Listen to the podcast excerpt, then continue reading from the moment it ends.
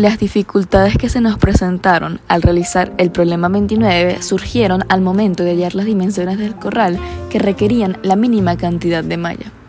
A partir del estudio de la gráfica de la función que modela la altura, encontramos que el extremo de la asíntota nos facilitaba ciertos datos.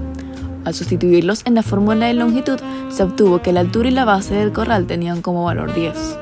Este ejercicio especifica que la figura del corral es un rectángulo, por lo que deducimos que la altura y la base deben de tener valores distintos, si no, la figura sería un cuadrado. Pero después de consultar diferentes fuentes, caímos en cuenta de que un rectángulo puede ser un cuadrado, lo que nos hizo estar seguros del resultado obtenido.